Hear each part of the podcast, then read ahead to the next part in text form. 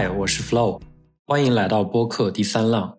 我把科技领域一些对我产生重要启发的英文内容翻译后，配上中文语音，以更直观生动的方式，将当事人的亲身经历和独特观点呈现给更多的人。我希望无论是科技爱好者，还是对新事物充满好奇的朋友，都能在第三浪获得价值和找到灵感。本期是发布于二零二四年二月二十七日的节目《All In Podcast》，是由一个四人风投小团伙，真的也可以称得上是天使投资的小天团录制的播客节目。他们是 Chamars Palipatia、Jason Calacanis、David Sachs 和 David Freiberg。都是投资行业资深人士，并且也是扑克爱好者。他们探讨经济、科技、政治，还有扑克等方面的话题。All In Podcast 节目主要针对创业者和风险投资人，以及对当下热点感兴趣的听众们。我来简单说一下这四个人都投资过哪些项目。Chamars Palipatia，他创建的社交资本投资，是 SpaceX 的早期投资者之一。还有 Slack 也是他投资的项目之一，同时他也是比特币的早期支持者，对加密货币和区块链技术持积极态度。Jason Calacanis 是打车应用 Uber 的早期投资者，这是他最著名的投资之一。投资和交易平台 Robinhood 也收到过 Jason 的早期支持。Jason 投资了冥想应用 Calm，该应用后来成为了一家独角兽公司。David Sachs。他是 PayPal 的原始团队成员之一，虽然这不是一个投资项目，但他在公司的成功中扮演了关键角色。Sex 是企业社交网络 Yammer 的创始人，该公司后来被微软收购。电动滑板车共享服务 Bird 是 Sex 投资的项目之一，他还投资了购物和支付平台 Affirm。David Freiberg，他创立了 The Climate Corporation。这个公司专注于为农业提供数据洞察服务，并最终被孟山都收购。他还投资了基于实际使用量的汽车保险公司 Metromile，还有垂直农业公司 Plenty 也获得过 f r e b e r g 的投资。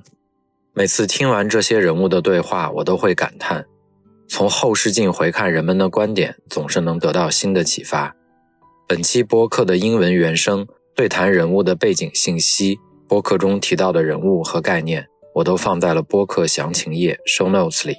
尽管有 AI 的辅助，但是翻译和校对，再到配音，还是花了大量的时间。如果你喜欢第三浪，请确保你的朋友也能听到。现在就请欣赏这场精彩的对话吧。好的，大家觉得人工智能的浪潮会带来多大的影响？英伟达的股价一路飙升，创下历史新高。市值已经达到了一点八万亿美元，超越了谷歌和亚马逊，成为全球第四大市值的公司，仅次于沙特阿美。十六个月前，英伟达的股价还只有每股一百一十二美元，而现在已经上涨了六点五倍，这绝对是一个惊人的数字。本周有消息称，英伟达计划与亚马逊、Meta、谷歌和 OpenAI 合作构建定制人工智能芯片，这再次推动了股价上涨。另外，《金融时报》报道称。OpenAI 的经常性收入预计将达到二十亿美元，即每月约一点六五亿美金。他们预计二零二五年收入可以翻一番。竞争非常激烈，谷歌将其人工智能创作工具更名为 Gemini，每月收费二十美金。然后是《华尔街日报》的一条奇怪的头条新闻，说 Sam 将筹集七万亿美元，这完全不合逻辑。也许指的是市场规模，我们稍后再讨论。Friedberg，你对人工智能怎么看？我们低估了它的潜力，还是过度炒作了？我的观点是，计算能力的扩展工作正在进行中，这个趋势还将持续一段时间。真正的问题在于，我们什么时候才能看到这股热潮的退潮？尽管计算能力的扩建正在推进，但我们是否真正见证了相应的应用和生产力的提升？对此意见各异。但如果预期应用层会有生产力的提升，那么，构建基础设施就显得尤为重要。目前，人们普遍认为这种提升是必然的，因此我们需要满足这一需求。这无异于构建一个全新的互联网。人工智能的核心在于矩阵乘法问题，需要特别设计的芯片来高效处理这一任务。这些芯片并非传统的 CPU，而是专为特定应用而设计，专门处理模型运行的输出。就像互联网一样，对于这个领域的规模，人们可以做出各种各样的估算。同时，我们也看到了一些采用不同架构的其他参与者，他们可能会因为参与到数据中心的其他环节，并提供像英国半导体公司 ARM 这样的替代方案，而受益于这次基础设施的扩建。不知你是否留意，但在最近几周，尤其是过去一两周内，英国半导体公司 ARM 的估值实现了翻倍，尽管在那之后有所回落。目前，英国半导体公司 ARM 的估值为一千四百亿美元，上周一度高达一千五百六十亿美元。回想一下。这一切还是去年八月的事情。如果你们还有印象，英国半导体公司 ARM 是由软银及其愿景基金购得。据我了解，愿景基金持有英国半导体公司 ARM 百分之二十五的股份，剩下的百分之七十五归软银所有。去年八月，软银通过其愿景基金增持了 ARM 的部分股份。通过这次交易，愿景基金对 ARM 的百分之二十五股权的投资估值达到了六百四十亿美元。但现在，软银已经拥有 ARM 百分之九十的股份。其余百分之十在公开市场上交易，因此在 ARM 估值上升到一千四百亿美元的情况下，软银持有的股份价值约为一千二百五十亿美元。这引发了一个问题：孙正义这一次是否再次展现了他的高明策略？因为多年来人们一直批评他在愿景基金的众多投资，以及他在软银的一些不当操作，特别是在低利率环境下，他为了投资而对自身和软银施加的巨大财务杠杆。众人普遍认为。他的成功仅限于阿里巴巴一役，然而，现在他对人工智能领域的投资显示出了远见，且收益颇丰。他仅用三百二十亿美元收购了整个公司，而如今仅七年时间，他的持股价值已激增至一千二百五十亿美元。只要还有一张座位和一枚筹码，就还有希望。确实值得深思。只需要一次成功，这就是密律的魅力，不是吗？在进行长期投资时。短期内可能会显得不那么明智，但正如你所说，依据密律，只要有一个项目成功，就足以弥补其他投资的损失。看来，孙正义通过他过去七年不懈推崇的人工智能愿景，可能正一步步走出低谷。这意味着，当人们对孙正义投以质疑的目光时，并非所有有分量的人都持此观点。我并未见过像约翰·马龙或沃伦·巴菲特这样的人物指责孙正义是骗子的报道。没有人这么说。因为这些人懂得游戏的规则，正如你所言，Jason，关键是要不断的存活下去，并且保持敏锐的洞察力。只要你准备充分且持续做出优秀的工作，随着时间的推进，好运终会到来。这些好运将会成倍放大你的辛勤付出。孙正义便是这样一个例子，他不仅才华横溢，而且在生存能力上尤为突出，所以成功的浪潮终将席卷而来。那些处于边缘、对自己的束手无策感到挫败的人，往往是最爱抱怨的。谈到英国半导体公司 ARM，有一点需要我们特别留意：他们发行了大约一千五百万股，所以总共有约一亿四千零五十万股流通在市场上，百分之九十由软银持有。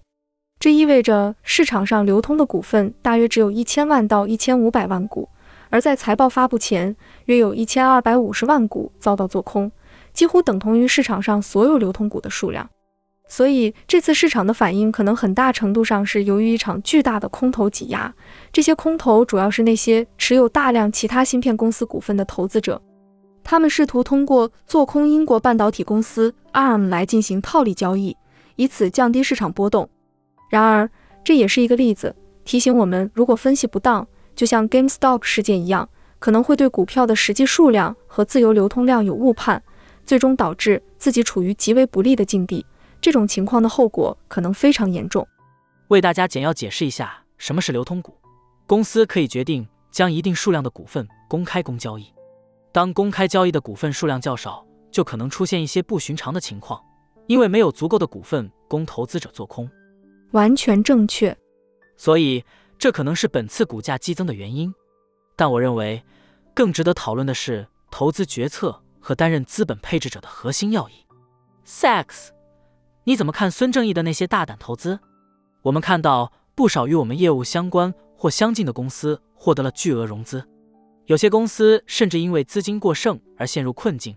但有时你只需一次成功，就可能收回所有成本。对此，你有何想法？这种追求高收益的投资方式，看吧，它就像个赌徒在进行利率投资。在密律分布中，大部分事件的发生概率很小，而极少数事件的发生概率很大。他只需要一次大成功就足以抵消所有之前的失误。看来他确实做到了。就像他通过阿里巴巴所做的那样，他再次证明了这一点。他是个更愿意冒险的赌徒。大多数人可能会更倾向于避免风险。我并不认为通过愿景基金向本质上还是种子阶段的公司投入五亿美元巨资是个明智的策略。但显然，他做出了一些非常成功的投资，这些投资最终将为基金带来回报。这确实是个值得考虑的观点，Sex。我对他们的投资组合不是很了解，所以可能需要谨慎点。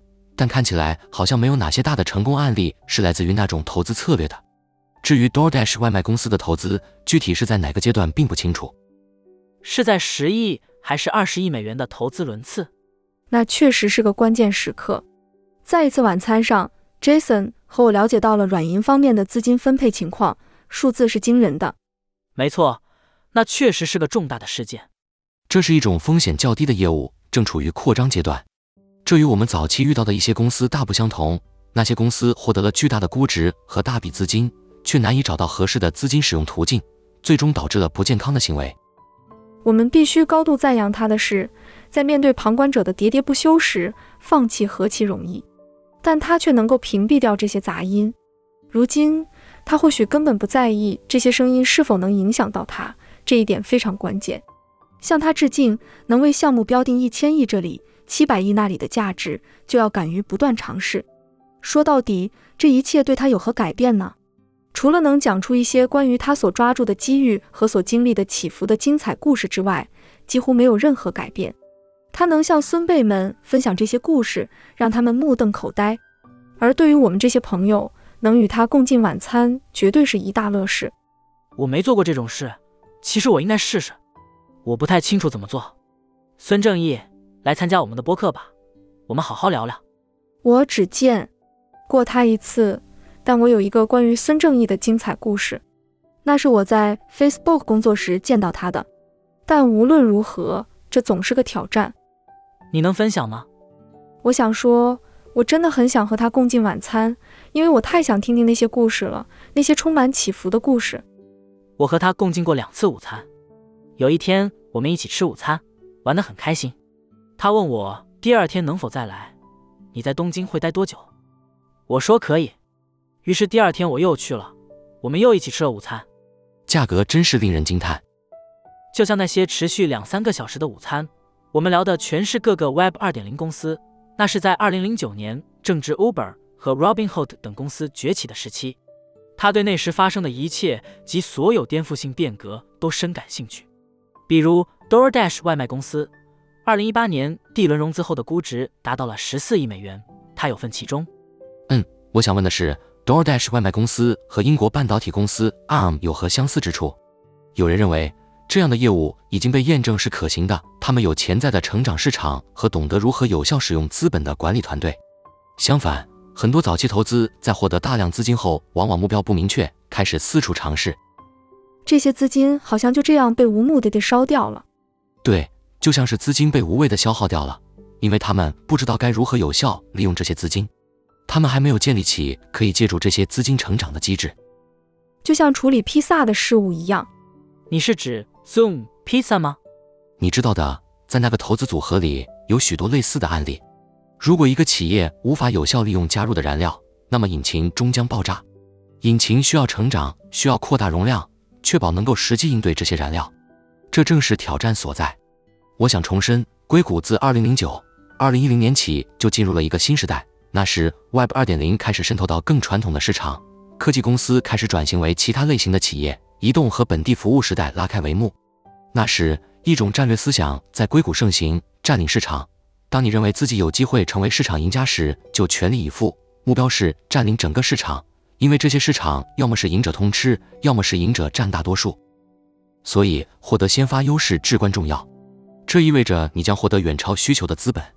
我还记得在筹集 B 轮融资时，就有人建议我应该筹集超过原计划的资金，用这些额外的资本去占领市场。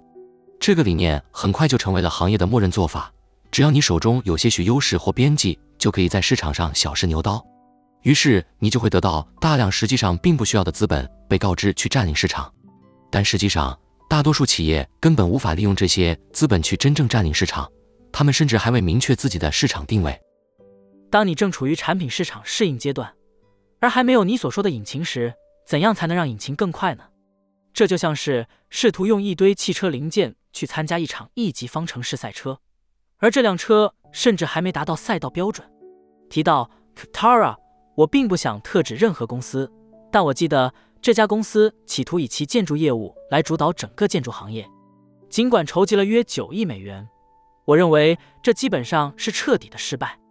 你不能简单的将资本作为武器，虽然对于 Uber、Lyft。或 DoorDash 外卖公司这样的公司，通过降价来使用资本可能有效，因为他们有现成的客户基础，但这并非普遍适用。有趣的是，如今观察这些人工智能公司的融资情况，每轮最少也有一亿美元。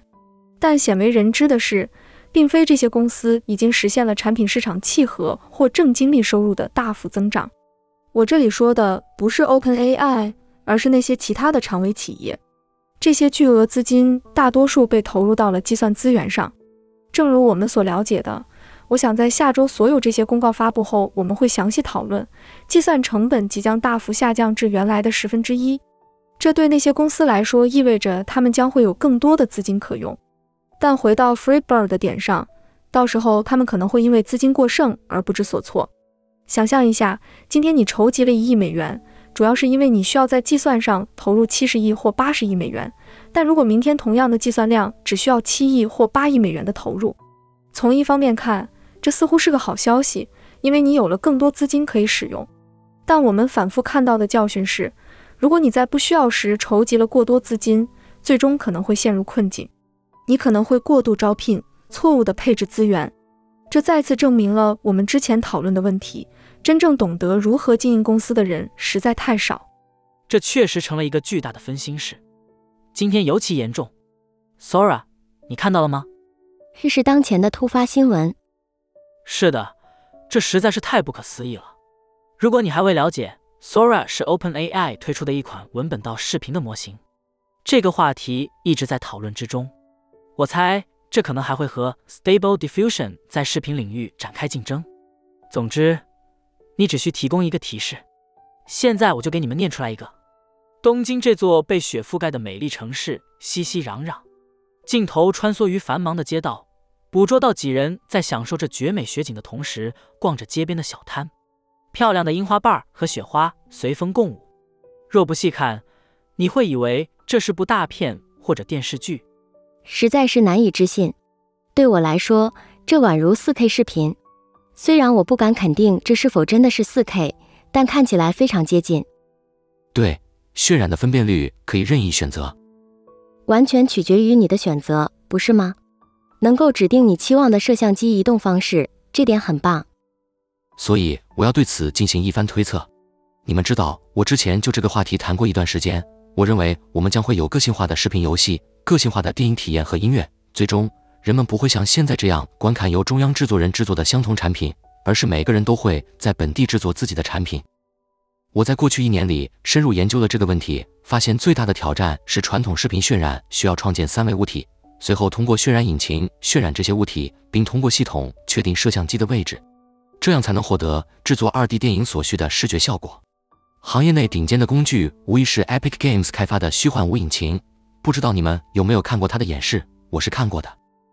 在《曼达洛人》的制作中，他们就采用了类似现在《星球大战》系列所使用的虚拟布景技术。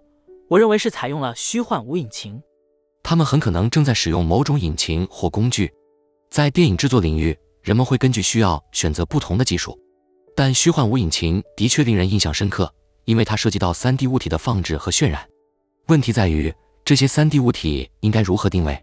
再加上 3D 物体反射光线产生的 2D 影像相对直接，这种技术已经应用了二三十年。密度、进步速度、颜色对比度等方面的提升，让结果看起来非常惊艳。现在的效果非常逼真，能够创造出逼真的视频效果，但仍需确定 3D 物体在空间中的具体位置。目前的技术并不涉及这一层面，这更像是一种训练有素的模型。我们不清楚模型内部的具体情况。如何在没有 3D 空间的前提下训练出这样的模型。显然，渲染中包含了成千上万的物体。观看视频时可以看到无数的小物体，要计算并在 3D 空间中精确定位每一个物体，以目前的技术来说，几乎是不可能的。所以，这一成果是通过某种模型实现的。该模型将所有元素综合在一起进行渲染。很有可能，OpenAI 采用了类似虚幻无引擎的工具，生成了大量的视频内容，并进行了标记和分类。然后，我们就能利用这些内容来训练模型。这个模型出于我们不完全理解的原因，能够实现我们所见的输出。但有意思的是，这种输出是合成的。Ethan，你说的是合成的训练数据吧？完全正确。但这个模型真正令人称奇的是，它自身就能实现物理渲染，所有物理定律、运动规则、物体间的相互作用，甚至是流体的流动都被模拟出来了。如果你观看该工具的其他演示，就能真切看到流体的运动。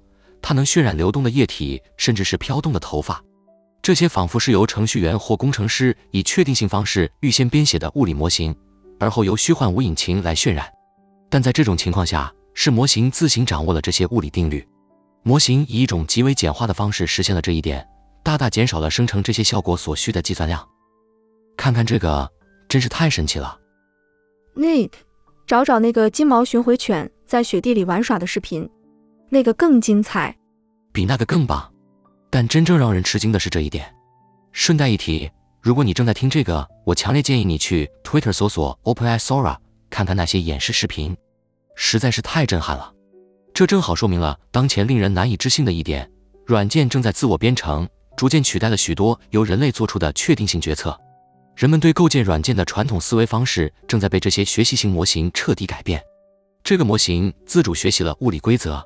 没错，它所渲染的看起来像我们目前唯一知道的方式，就是在 3D 空间里创建 3D 物体模型，并且这需要大量的计算资源来进行渲染。我想把这从技术术语翻译成大家能听懂的话，这真是令人难以置信。因为皮克斯花了好几年，甚至可能十年的时间来研究如何让动画中的头发看起来真实。我还记得和皮克斯联合创始人 Ed Catmull 聊天时，他说。头发在风和光线下的表现非常难处理。他们为了解决这个问题，可能花了十年时间来开发一个复杂的系统，让头发在视觉上跨越了不可逾越。Freeberg，你刚才说的是不是意味着这个语言模型或图像模型，它能够直接生成头发的效果，而不需要像皮克斯那样复杂的物理模拟？它就是直接生成了效果，对吧？是的，我们还不确定，但模型里可能有一些内置的确定性机制。所以我不想过早下结论。通常，确定性意味着需要编写物理规则和对应的公式，这使得软件能够执行物理运算并渲染出对象。这种情况很可能成立，就像许多今天正在训练的其他模型一样，他们在训练过程中自行学会了如何处理这些问题。那么，这些 Sora 视频有长度限制吗？目前限制为一分钟。今天六十秒，这显然不是问题。那会有所减少。如果你能在六十秒内做到，那么两小时也不在话下，对吧？我们面临的问题，尤其是在制作电影方面，关键在于编辑过程。我还没机会用 Sora，因为它今天才发布。但我用过 Dolly OpenAI 的文本提示图像生成服务，我用它来设计奥恩龙舌兰酒的标签和瓶子。我发现它能快速提出很多创意。我会选一个想法，然后希望对其进行细微调整。仅仅是想说保留这个，但改变那个细节，它却会给我完全不同的新图像。人工智能似乎无法理解它生成的内容中的层次结构。它对同一个提示做出反应，即使给出同样的提示一百次，也会得到一百个不同的结果。如果你要求他仅仅修改一点点，他却做不到。他不能推理，也不能接受指令。批评。嗯，看起来在某种程度上。他似乎并不完全理解自己创造出来的内容。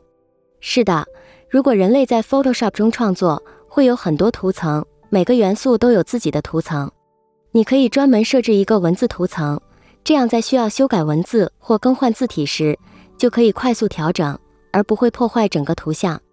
我只是在想，这些视频，如果你想要制作电影，可能会受限于他们提供的内容。然后你可能需要在某个阶段将这些内容导入到虚幻五引擎中，再进行后续的创作。编辑部分目前还不成熟，处理文本相对简单，因为你可以直接将文本复制粘贴到 Grammarly、Notion 或任何你使用的编辑工具中进行编辑。但在这里，并不能像你提到的那样直接导出到 Final Cut Pro 或其他编辑软件。我相信，一旦他们把这个技术开发成 API，在虚幻无引擎中工作时，无论是 VR 设计师还是电影制作人。都能通过一个简单的提示来启动项目。如果能实现这种整合，将大大节省创作时间。我认为这非常有意思。我过去一年一直在深入研究这个问题。在视频制作或游戏制作中实现互动性的最大挑战之一是，你必须能够灵活地调整内容，比如移除或添加元素。但正如你所说，模型无法识别这些元素，它无法区分那些小花、樱花，甚至无法识别路上的行人。在渲染过程中，模型并没有对象识别的概念。传统的 3D 模型制作中，对象会被渲染成视频，这允许我们进行各种调整。我们可能会看到的是，正如我们与 Wolfram Research 的创始人 Stephen Wolfram 等人讨论的，计算模型和人工智能训练模型的融合将开启许多新机会。下一代模型可能不再是纯粹的非人类干预训练模型，而是这些模型与确定性计算模型的结合。这样，你就可以不是简单的渲染整个场景。而是渲染场景中所有可能的对象，然后将它们放置在虚幻引擎中，由虚幻引擎生成视频。我认为这种整合将是人工智能模型发展的下一个重要里程碑，它将带来革命性的变化。对，因为现在我们还无法利用这项技术创造像电影中演员之间的对话场景和表演，特别是那些演员面部表情的特写镜头。我至少还没看到这样的事例。人们渴望进行创造性工作。但现在这样做是不可行的。确实，这终将成为现实。如果向公众提供这样的服务，标价每月二十美元或五十美元，肯定会吸引大量消费者。所以，我相信人们会愿意为此付费。而当我们回顾英伟达或英国半导体公司 ARM 时，我们面临的是更多基础设施需求的问题。Freeberg，你提到的关键点是。我们需要怎样的基础设施才能让每个人都能在自己的笔记本或手机上享受到像 Pixar 这样的服务？而且人们是愿意为这些服务付费的。不知你们是否注意到，今天还发布了一个重大突破，涉及到新的 Gemini Pro 十五。能查一下谷歌 CEO Sundar Pichai 对此的公告吗？谷歌 CEO Sundar Pichai 终于找回了他 Twitter 账号的密码，开始发文了。确实，我想谈谈这个，深入了解一下。当你给人工智能模型一个提示，比如输入一些词汇到大型语言模型中，它就会生成相应的词汇。输入的词汇越多，执行必要的计算产生输出的难度就越大。所以，OpenAI 的 GPT 四 Turbo 模型可以处理十二万八千个令牌，即可向模型输入约十二万八千个词汇以获取反馈。这意味着你可以处理一篇完整的论文或一百页的文本。你甚至可以输入一本完整的书籍，几秒钟内就能得到其摘要。而谷歌最近宣布的 Gemini 1.5 Pro 则拥有高达一百万到一千万令牌的上下文窗口。我对这个发展感到困惑，因为传统上这种模型构建方式会导致计算需求非线性增长，以扩大上下文窗口。所以，为了实现这种规模的扩展，必须进行了一些架构上的工作。这是我们在最初的模型推出时未曾想象的。回想这仅仅发生在两年前，真是令人震惊。这仅仅是那个的十八分之一而已。所以目前有两个主要发展。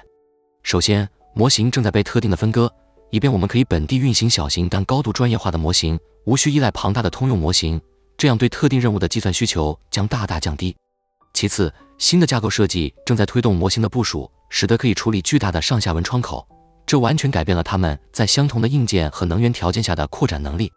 目前，我们在芯片级别、架构级别以及它们的构建和部署方法上，见证了许多类似摩尔定律的惊人效应。这些都彻底颠覆了两年前这些模型首次推出时人们的预期和潜力，所以我认为潜力是无限的。我们还无法预见这将达到何种规模，但所有这些效率的提升意味着我们能够用更少的资源做更多的事情。顺便说一句，能够用更少的资源做更多的事情，并不意味着我们需要更少的芯片，恰恰相反，这意味着我们需要更多的芯片。因为能够更高效地使用芯片，意味着更多的人现在能够负担得起这项技术，从而为计算技术的发展开辟了新的可能性。这进一步证实了英伟达可能值十万亿美元的预测。现在看来，这一预测是合理的。如果我讲的太专业了，那我表示歉意。不，我只是想通过一两个例子来说明。你能解释一下上下文窗口吗？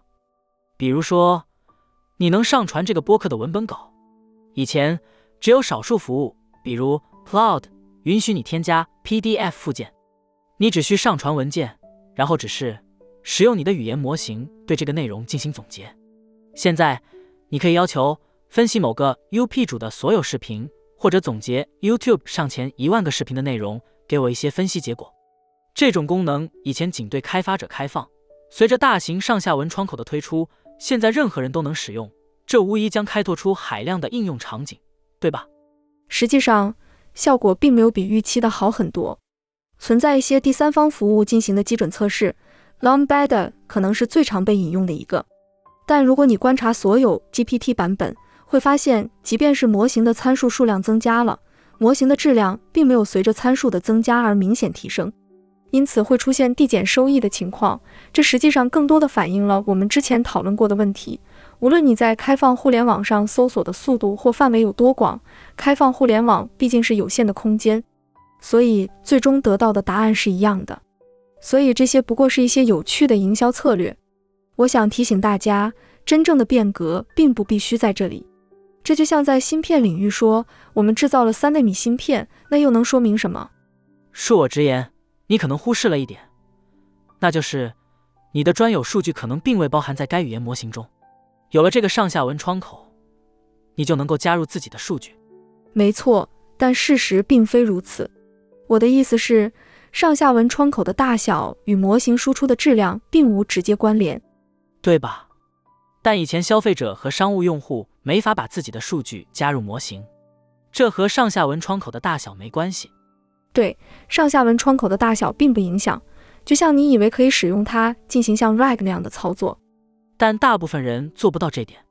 我的意思是，现在消费者可以直接使用他们硬盘里的数据了。是的，RAG 的概念和这个完全不一样。像我们之前讨论的。这就像说我用了七纳米或三纳米工艺制造了这个芯片，如 Freebird 指出的，虽然这在技术上更复杂和精细，但这并不代表消费者就能感受到明显的质量提升。换句话说，对消费者而言，三纳米芯片并不会比七纳米芯片好两倍。同理，上下文窗口扩大五倍，并不意味着模型对消费者的价值也增加了五倍。这些概念是相互独立的。虽然这些进展很重要。但他们也提醒我们，我们仍处于技术发展的早期阶段。尽管有很多可以挖掘的潜力，但关键是要通过第三方基准测试来识别真正重要的进展。第三方基准测试显示，尽管参数大小呈指数增长，模型质量的提升却是线性乃至亚线性的，这是一个值得注意的现象。我明白你的意思。现在，我的观点是，当我们作为这些内容的消费者时，我一直在和人们讨论。如何将他们的数据放入上下文窗口，以便提问？他们总是问我怎么能添加更多内容，我怎么能放进去更多信息？然后这些语言模型因为版权问题，他们无法上传《银翼杀手》，然后说：“嘿，给我创作点什么。”我实际上做过一个例子，我制作了一期关于雷克罗克的电影创始人的播客，这是之前提到的。我上传了剧本。找到了这本书的 PDF 版本，以及两篇包括哈佛商学院研究在内的关于雷克罗克的文章。我请求系统根据这些资料生成一个时间线。我使用的是谷歌 Notebook 工具，它提供了一个很大的上下文窗口，允许上传这些资料。正是这种使用上下文窗口的能力，激发了消费者对可能应用的无限想象，展示了这些技术的潜力。今天有两个例子特别引起了我的关注，我觉得非常值得分享。首先是 Meta 今天发表的一篇相当惊人的论文。他们指出，对于软件工程师而言，他们创建了一个名为 TestGen 的 LLM 工具。该工具基于 Llama 平台运行。这个工具能够以极高的准确性自动执行单元测试。在软件开发过程中，要发布一个产品，就必须进行功能性单元测试，确保产品能够如所宣传的那样正常工作。这篇论文现在使得开发者能够深入代码库，理解其结构，并以高精度生成单元测试，这是一个重大的进步。这种工具的价值在哪里？就拿波音737 MAX 的软件缺陷为例，最终被揭示的只是糟糕的软件设计。现在有了这样的工具，我们可以执行单元测试，确保所有必要的功能性单元测试都已编写、运行并成功通过，否则飞机根本无法交付。而这一过程将完全由自动化系统完成，排除了操纵系统的可能性。这就是今天可以实现的。编写单元测试通常是开发者最后才会考虑的任务，对吧？这正是问题所在。在代码中，我们经常会遇到各种漏洞和安全隐患。这个领域的最新进展给我留下了深刻印象。我相信我们还会对此进行更多的改进和优化。另外 Net Friedman 推特上提到的 Magic Dot Dev 工具引起了我的更多关注。这个工具本质上就像是一个合作伙伴。虽然我不确定其真实性，但他们声称这个工具能够理解你的编码风格，并能写出与你同等水平的代码。这意味着它不仅是一个辅助工具，实际上它就像是一个同事。这是我所见过的首个实际案例，明确宣称能够成为工作力量的补充。对我来说，这具有深远的影响。考虑到任何公司在研发方面的运营成本以及基于股票的薪酬，如果我们能用这样的自动化工具代替人力，成本将大幅降低，因为你不需要给机器人分配股票，对吧？而运营成本也会因为只需要支付给 Magicbot Dev 工具等服务的许可费用而显著减少。我还不清楚他们的盈利模式，但这无疑是非常吸引人的。这是一个巨大的飞跃，有点吓人。但还有一个开源项目，我认为它叫做 MGI。Friedberg，你注意到了吗？苹果一直在开发一个开源的图像编辑项目。所以，我认为在 iOS 十八或者下一代苹果手机十六上，他们会在手机上集成一个图像模型。苹果在这一切中扮演什么角色？这真是难以置信。他们在哪里？他们正在构建一个图像模型，你将能够通过语音与你的苹果手机进行交互。如果他们宣布这项功能的话，我相信我们将在下一代移动设备中看到专为 AI 设计的芯片。这颗芯片将能够直接在设备上运行模型，这引出了一个问题：如何监管 AI 模型？这是我听到的一些不太明智的想法之一，虽然不是最差的，但也足够荒谬。它们将实现从硬件到软件，直至应用层的完整垂直整合。我预见他们会在所有产品中集成直观的 AI 功能，这些功能将在设备本地运行，而非依赖于互联网请求和响应。这无疑将非常强大。然而，这些都只是我们的推测。因为我们没有确切的数据，也不清楚他们具体的计划。不，我的意思是，你已经有了一些基本的步骤。他们有一个图像模型，我刚刚在 Hugging Face 人工智能平台上展示了它。你基本上可以上传一张图片，然后给他一个文本提示，告诉他如何修改图片。所以，如果 Nick 用这个，他可以上传一张你的照片，给他加上五点阴影，给他加上胡子等等。实际上，Nick。我们快点试试这个。在我们讨论的时候，你能调出那个赛博朋克风格的机器人总动员视频吗？太美了，这是，这是 Sora 渲染的，真漂亮，确实很酷。但这里存在一定的限制，这正是之前讨论过的内容。比如说，如果你观察背景中的人物，对了，如果你从后面看这个剧院场景，你会发现人物的脚步细节处理得很准确。这就像是解决身体建模问题一样。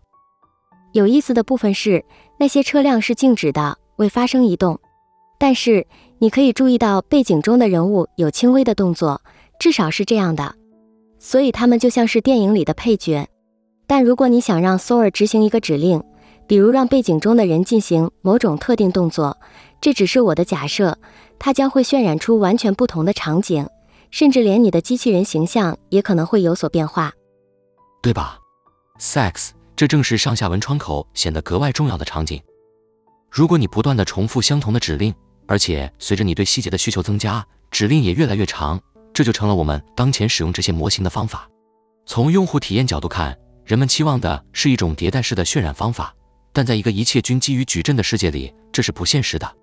我们面对的是一个三维矩阵，其中两个维度是像素，第三维度则是连续的图像序列。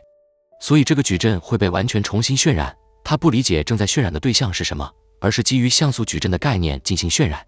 所以它会根据新定义的指令重新渲染像素矩阵。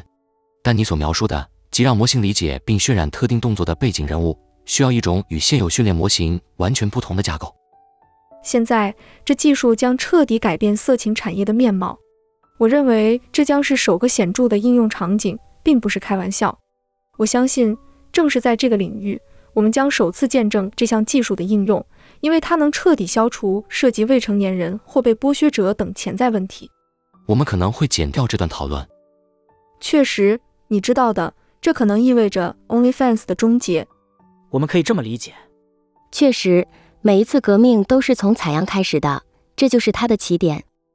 这是有逻辑的，支付和网络都是从那里起步的，支付系统也在那里得到了完善。我相信色情行业将会首当其冲，这项技术将根本性的改变，甚至可能摧毁色情产业和 OnlyFans。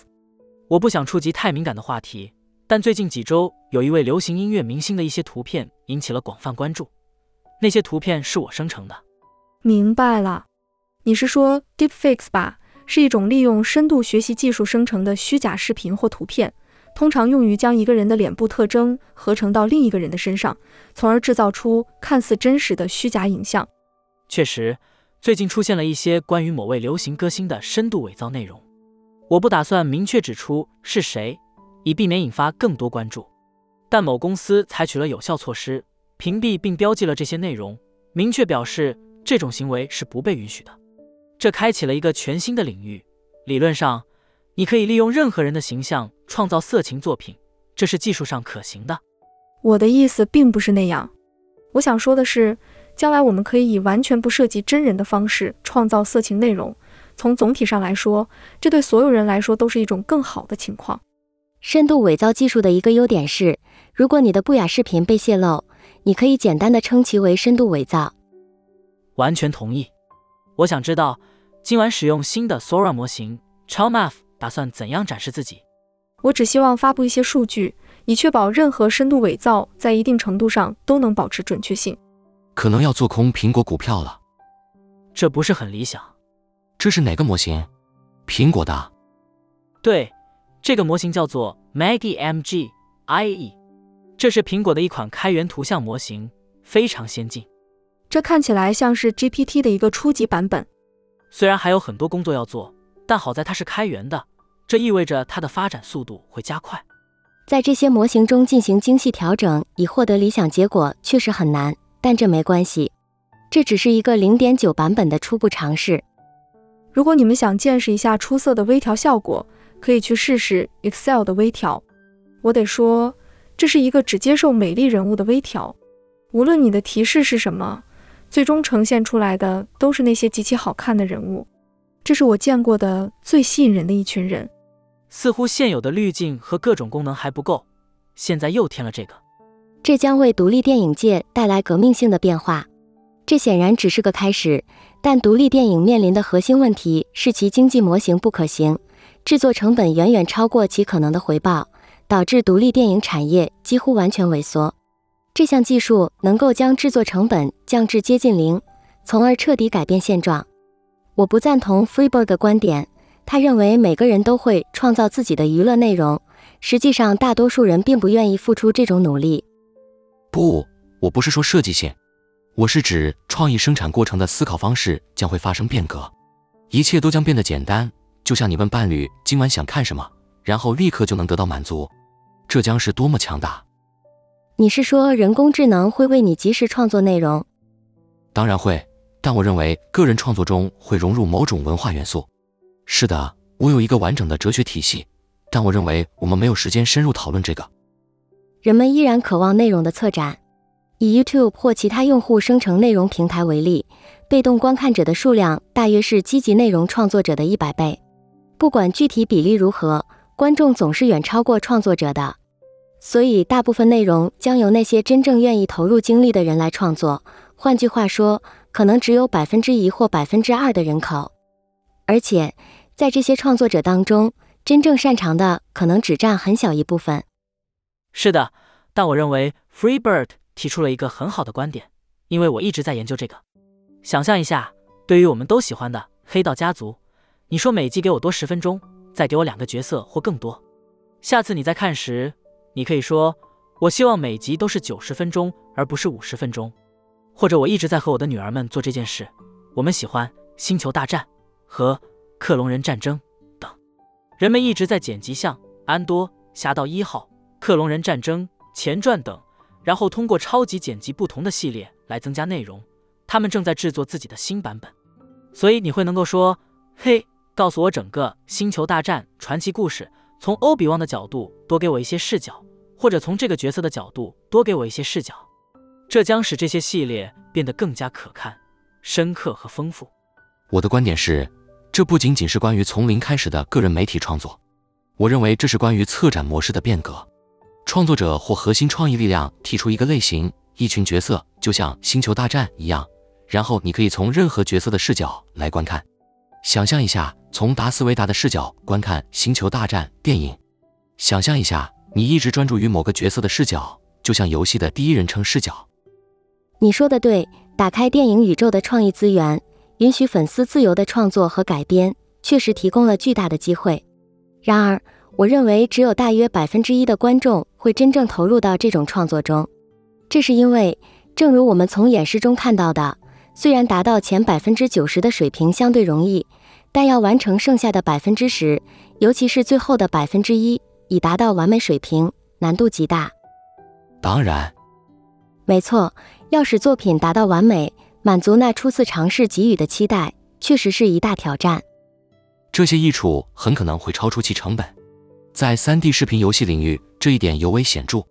比如在《堡垒之夜》中，尽管有些地方似乎可以改进，但整体体验的价值远大于它缺乏完全真实感的部分。我认为这正是这些技术的发展方向。下周是我们的滑雪周，我已经和我两个年长的孩子这样做过了。现在轮到我最小的孩子了，他四岁半，快五岁。我们计划这一周观看所有《星球大战》系列电影。我下载了《星球大战》系列的所有电影，但我得到的播放顺序并不是我预期的。你是想根据时间线来排序，想从前传开始看？我试过，非常失望。比如从《星球大战》原版三部曲开始。你是说这个顺序不好？我了解到的是。按照互联网上最受欢迎的顺序，应该从幽灵的威胁开始，接着是克隆人的进攻和西斯的复仇。汉索洛可以视情况而定，同样，侠盗一号也是可选的。侠盗一号不是必看的。新希望四、五和六显然是必看的。那时候你的孩子们可能会感到困惑，他们会问：这是什么？或者对孩子们来说节奏太慢了。原力觉醒期。最后的绝地五十八，然后是天行者地崛起，可以跳过最后三部。是的，最后三部质量不高。他们在看四、五、六的时候可能会打瞌睡。使命召唤四、五、六、三、十二，这些可能是最值得一看的。回想起来，他们真的很棒。但克隆人战争也同样精彩。我会建议穿插观看一些剧集。我让 Net 和我的女儿们一起坐下来观看整个系列。Net 肯定会看完这一切。现在他简直想自我了断，这对他来说肯定是噩梦。整个夜晚，他和我的女儿们都是这个样子。我估计 Net 大概能坚持看一百分钟，然后他就受够了。为什么要让孩子们接触那些有害的内容？所以有了这些，还有那些东西，他们可能永远也找不到女朋友。他们看的是人们相爱的内容，而不是那些轻率剪辑的片段。我不打算遵循 David Sex 的时间安排，感谢你。但在 Freeberg 和 Dave 之间，你要知道，Sex 即使只有百分之一或百分之二的观众群体，对于一个拥有百万或千万观众的节目来说，也可能意味着有成千上万的狂热粉丝。你可能不知道，当《曼达洛人》中卢克天行者出场时，剧透警告。大家都说他年轻的脸部并未完全避免超现实骨效应，这就是为什么《曼达洛人》值得一看。然后，一个年轻人使用 AI 技术重新渲染了《绝地归来》后卢克天行者的形象。随后，他被迪士尼和卢卡斯影业雇佣，这意味着所有为《星球大战》宇宙创作内容的人都可能成为下一代的创意人才。在 Mr. Beast 和卢卡斯艺术之间。将会出现一个由那百分之一的杰出创作者利用其他组织的知识产权来创作引人入胜的新创作空间。这对于媒体和内容而言，将是一种全新的范式。这将带来巨大的变化，尤其是在自动化方面。我们可以为它定制各种东西。这类似于 YouTube 和 Instagram 对用户生成内容的革命。将出现全新的 AI 生成内容模型。真正的赢家将是以简单直观方式向用户提供这些工具的技术平台。如 Sex 所述，它不会迫使用户投入额外工作，反而会让他们的生活更轻松、更美好。它将为他们提供比目前任何其他媒介更为丰富的体验，这无疑将改变游戏规则。好的，AI 领域最近非常热闹。我想分享一个非常有趣的故事，它涉及到股票期权、员工以及你们通常会收到的建议。总的来说，初创公司里充满了混乱。Bolt 期权结算公司。如果你不记得，那是一个一键转账的初创公司，它是由 Ryan b r e s s e l 创立的。他这周在我的另一个播客《初创公司》中提到，他在2022年因为指责 YC 和 Stripe 支付公司像黑帮老大，并提出了一个关于他们如何试图摧毁这家公司的阴谋论而走红。不知道这是不是真的，但在其巅峰时期，他的估值达到了110亿美元。现在他们以3亿美元的估值回购股份。估值下跌了百分之九十七。这件事情之所以引人注目，在于二零二二年 b r e s l o 为他的员工在 Twitter 上宣布了一个新的股票拍卖计划。他用夸张和说教的方式向整个行业宣传，声称 Bolt 期权结算公司会向任何员工提供贷款，帮助他们提前行使期权。这种贷款的做法，我们通常见于公司的资产负债表中。正是他们的资产负债表。这就是他们的想法。是的，他称这是对员工最友好的计划，并说超过六百名员工中有一半接受了这个计划。他后来删除了整个讨论帖，但当时许多有经验的风险投资家告诉 Ryan 这是一个糟糕的主意。GGV 的 Jeff Richards 提到，几乎每家在九十年代这样做的私人公司都遭遇了灾难，员工们花费了多年时间偿还因股票行权产生的税单。y a l d i a n a 的推文现已删除，表示超过一半的员工选择了这个计划。他还强烈建议他的家人和朋友也这样做，但风险投资家们说，这种做法在九十年代就失败了。这就是为什么风险投资公司运营的公司永远无法为员工带来实质性的进步。显然，现在所有在一百一十亿美元估值时的期权都已经变得毫无价值。但抱歉。当时他们的估值是三百亿，不是十一亿。十一亿。有报告称，与此同时 b r e s l o 在二级市场出售了他的股份。根据 p r e s l o 与该通讯的确认，他确实卖出了一千万股。这一消息来自匿名来源。报道还指出，他并未告知团队他正在进行这一操作。还有投资者指责该公司误导股东，并在虚假的数据基础上筹集资金。尽管 SEC 进行了调查。但并未建议采取任何行动。我不确定你们是否想讨论这个问题。这是一个技术性问题，但确实展示了危机中可能出现的情况。员工真的应该为了这种股票而贷款吗？确实，这些贷款至少应该是无追索权的。在最坏的情况下，如果这些贷款有追索权，而且这些人明显从事不当行为，那么这些贷款应该被免除，并承担其后果。几乎没有人在进行这种类型的行权贷款，原因是显而易见的。实际上，那些反对的风险投资者是正确的。这类做法在二十多年前很普遍，但后来人们逐渐停止了。贷款的工作原理是公司贷款给你以支付期权的行权价格，之后你需要在将来某个时刻还款给公司，通常是在你能够出售这些股份时。从公司资产负债表的视角看。这种做法实质上不涉及现金交易，因为公司先贷款给员工支付行权价格，然后员工通过行权将相同的金额返还给公司。所以人们可能会问，这种做法有什么问题呢？这似乎是一个双赢的简单机制，员工可以启动他们股份的长期资本增值期，这是他们这么做的原因。但问题出现在，如果公司经营失败，股份变得一文不值，那么员工仍需对贷款承担责任。如果未偿还贷款，则会引发贷款豁免问题，也就是说，被豁免或违约的贷款金额会被视为普通收入，所以你最终可能需要将未偿还的贷款作为收入进行申报，这样你实际上会遭受损失。此外，如果行权时执行价格与股票的公平市值之间存在差价，即便是 ISO 激励性股票期权这类期权，你也可以推迟支付该差价的税款。但是，替代最低税 AMT 让很多人措手不及。因为这个差价也要计入 AMT，所以在第一次互联网泡沫期间，许多人在行使期权时认为他们不可能亏损，因为当时市场一直在上涨。但当公司倒闭时，他们会被高额的 AMT 税务所困扰，接着还会遇到贷款豁免的问题。这就是人们停止采用这种做法的原因。我的意思是，非常重要的一点是，你需要为股票价值的增长缴税，无论你的公司价值涨到每股二美元。还是你的期权是每股十美分，IRS 和加州特许经营税局都要求你支付这笔钱。所以，我只想非常具体的说明，让人们理解这一点。如果你的公司作为一家私有公司的价值已经涨到每股二美元，而你的期权是每股十美分，你支付每股十美分来获得这些股份，按照每美元的税率，差额是九十美分。最终，如果公司的价值低于一美元，当你最终能够出售或公司关闭时，你实际上需要支付给 IRS 或特许经营税局的钱，而你并没有赚到足够的钱来支付税单。很多公司这样做的方式是进行无现金的早期行权或无现金行权贷款，这意味着你甚至不需要支付每股十美分，公司只是为你覆盖这部分税，你以后如果还不上，就会为这部分缴税。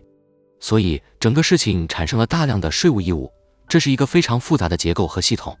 期权存在的原因是为了让人们能够购买他们的期权。而不必在收到他们的时候缴税，因为如果你直接获得公司的股份而不是期权，那些股份的价值就是你的税单，即使你不能出售这些股份，这也是收入。所以期权被创造出来，你有一个行权价，行权价是公平市场价值，所以你今天实际上没有得到任何价值，这样你就可以避免税单，但现在它导致了所有这些其他的税务问题。总之，这对普通员工而言过于复杂了。就像我见过的一些高层管理人员，他们努力争取公司高位，比如成为 CFO。确实，这是为了将税率从百分之五十降低到百分之二十。但最终，如果你尝试彻底这样做，就可能遇到许多其他问题。这种做法最不明智的地方在于，他们向即将离职的员工提供行权贷款。你知道的，通常情况下，当员工离开公司时，他们有三个月时间行使期权。否则就会失去这些期权，因此他们认为这是一个解决方案。但实际上，通过贷款帮助他们行权，他们实际上是在给前员工制造巨大的税务负担。你说的对，普通员工往往没有足够的专业知识来处理这些复杂问题，也不明白为什么要为即将离职的员工设置这种复杂的福利。似乎，如果要实施这种政策，更应该针对即将加入公司的关键高管。顺便说一下，这也是我所见过的唯一应用场景。是，我也是这么想的。所以他们尝试通过一个复杂的方法来解决问题，结果却适得其反。而且，这根本不是一个应该用这种方式来解决的问题。其实有个更简单的解决办法，那就是延长员工的期权行使期限。如果你不想让他们因为三个月内未行使期权就失去这个权利，可以延长至十年。实际上，已经有不少公司采纳了这种做法，给予员工更长的期权行使时间。我注意到的趋势是在早期和种子阶段的初创公司中尤为明显。这些趋势预示着初创公司日后的行为模式。他们倾向于在美国之外按小时向员工支付现金，从而避免了股票期权和医疗保险的问题，仅通过寻找全球劳动力并利用第三方工具来完成工作。有大量的第三方工具用于管理位于葡萄牙、马尼拉、加拿大或南美等地的员工。他们认为，股票期权应该保留给公司顶层的百分之十精英。至于其他岗位，他们计划使用人工智能来实现自动化，并通过外包雇佣美国以外地区的小时工或全职合同工。这是一个无法否认的趋势。太可怕了！为什么要这么做呢？这完全是杀鸡取卵。初创公司和硅谷的魅力之一就在于，一旦成功，每个人都有可能变富。比如，那位谷歌的厨师赚了一亿美元，还有微软的秘书能够提前退休，这些例子实在是太不寻常了。还有 Facebook 的涂鸦艺术家，他叫什么名字？名字是 David。硅谷的特点之一就是财富共享的心态，从基层到高层员工，大家都有机会参与公司的所有权并获得股权，这一点极大的激励了员工，至今仍然有效。确实，这种做法不仅适用于初级员工，也同样适用于中高层员工，让他们能够在公司中获得股权。这正是硅谷及其他采用相同模式的公司区别于众的一个原因。确实。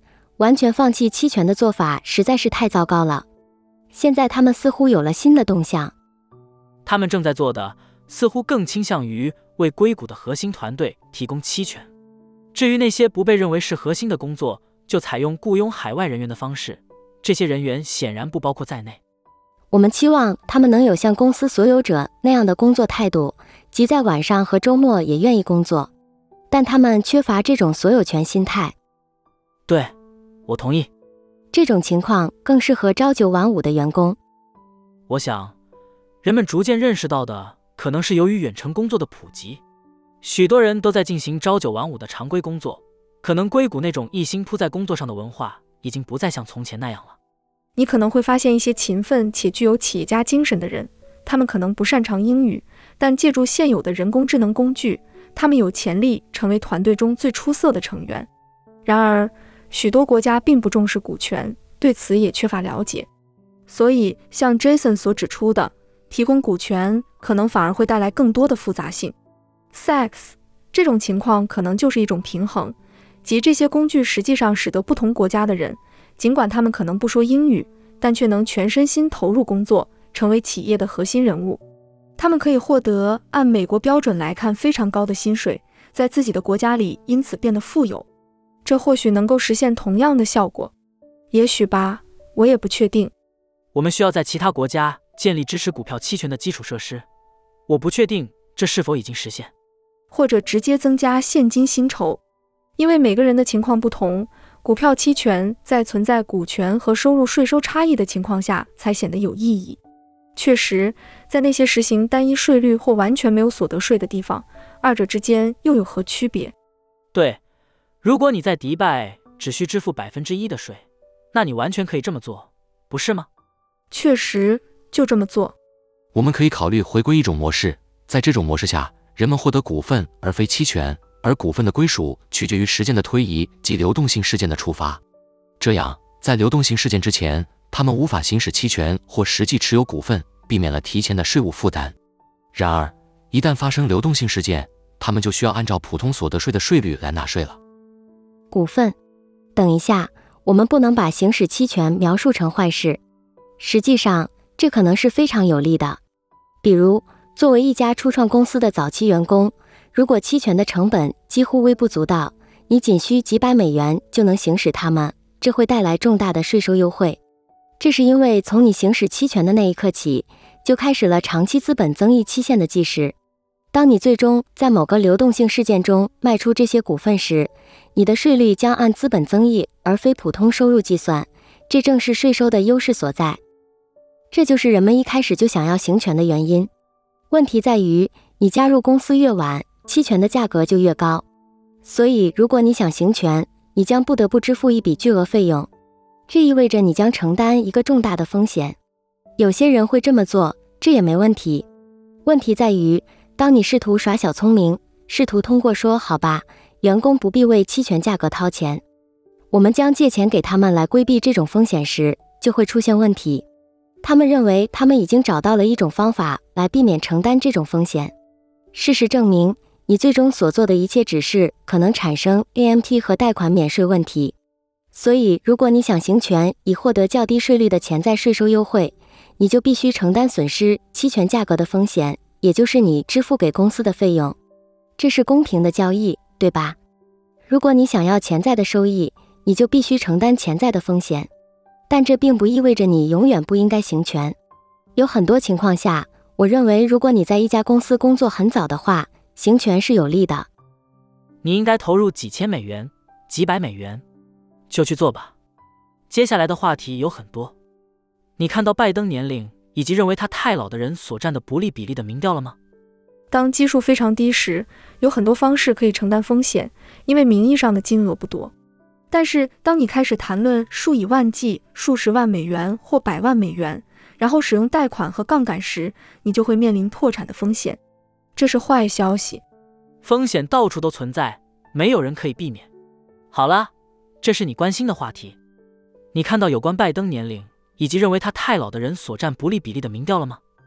真是老眼昏花了，我怎么可能没注意到那个呢？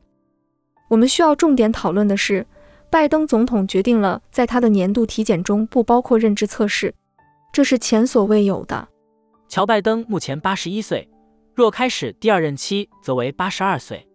如果他胜选，任期结束时，他将会八十六岁，成为有史以来最年长的总统。特朗普现年七十七岁，若再次当选，届时将为七十八岁半，任期末将达八十二点五岁。这是一张显示最年长总统年龄的直方图。仅供参考。大家通常认为里根是之前最年长的总统，他在就职时年仅六十九岁，而到任期结束时他已经七十七岁了，显然比现在的拜登和特朗普都要年轻。那么，Sachs 或 Chalmers，你们怎么看待这个情况？过去几年中，我们遇到了许多类似问题，比如特朗普总统未公开其纳税申报，这真的是一个大问题吗？尽管人们将其视为重大问题。但我认为这更多关乎判断。然而，这并不影响他领导国家的能力。另一个不同的情况发生在现任国防部长身上，他患有前列腺癌，相关的信息披露可以说有些不尽如人意。他因尿路感染紧急入院，且最近又出现了急性问题。这些信息的披露并不理想，但这类情况属于急性，一旦有人丧失行动能力，就会立刻启动指挥链条。这些问题。我认为人们可能会因政治立场而有所挑剔，不同阵营的人可能会更加关注，但我认为这个问题确实非常重大。我发布了 KJP 的一段视频，他基本上在说这里没什么可看的，请继续。第一个回应是伊隆马斯克的，我觉得他的点评很中肯。他指出，控制和打击权力的人不应该轻易跳过基本的认知测试，这正是我对他们的这一决定持有的根本问题之一。急着极大增加了实际上未经选举的人运行和做出决策的风险，这是一个巨大的问题，也是为何这成了我无法忍受的最后一点。我绝无可能再次投票给拜登。我曾试图寻找解决办法。好的，我曾试图找到许多理由来支持他，寻求稳定性和正常性，但这并非稳定的表现。我再次强调这个基本的观点。对于那些拥有单方面决定战争或使用武器彻底摧毁人群能力的人，认知测试应该是必须的。这不是可有可无的事项，而是绝对必要的。缺乏此项测试，我认为削弱了他的合法领导能力。选择问题，我们确实设定了最低年龄要求，而 Chalmers 所表达的实际上反映了大多数美国人的想法。一项 ABC 新闻的民调显示。两党的美国人中有百分之八十六认为拜登年龄过大，不适合担任总统，而百分之五十九的人认为拜登和特朗普都年龄过大。在之前的节目中，你说过应该让公众来决定是否需要进行认知测试，你仍然持有这个观点吗？还是你现在认为可能会接受我的和超 Math 的看法，即认为进行认知测试应该成为担任总统的必要条件？嗯。我觉得他们拒绝进行认知测试，暗示了一些问题。他们担心他不通过测试，这与他们拒绝让总统接受传统的重要采访一样，同样透露出一些端倪。那本应是拜登最轻松的一次采访，但他们选择拒绝，很明显是因为他的团队担忧采访可能带来的后果。我们看到了报告，特别顾问在调查拜登机密文件案时表示，我们不能起诉这位总统。他将会是一个引起同情的被告，因为他明显已处于痴呆状态，给人的印象就是一个记不清事情的老人。这就是他们选择不起诉他的原因。巴比伦风以一则滑稽的标题来表达这一观点：被认为太糊涂、无法接受审判的人，仍适合领导国家。这正是我们当前的困境。他无法接受审判，却仍在领导国家。关于那份报告，引人注目的不仅是特别顾问的内容。更有拜登的反应，他坚持要在当天召开新闻发布会，以驳斥关于他记忆力减退或痴呆的说法。然而，这场新闻发布会反而产生了负面效果。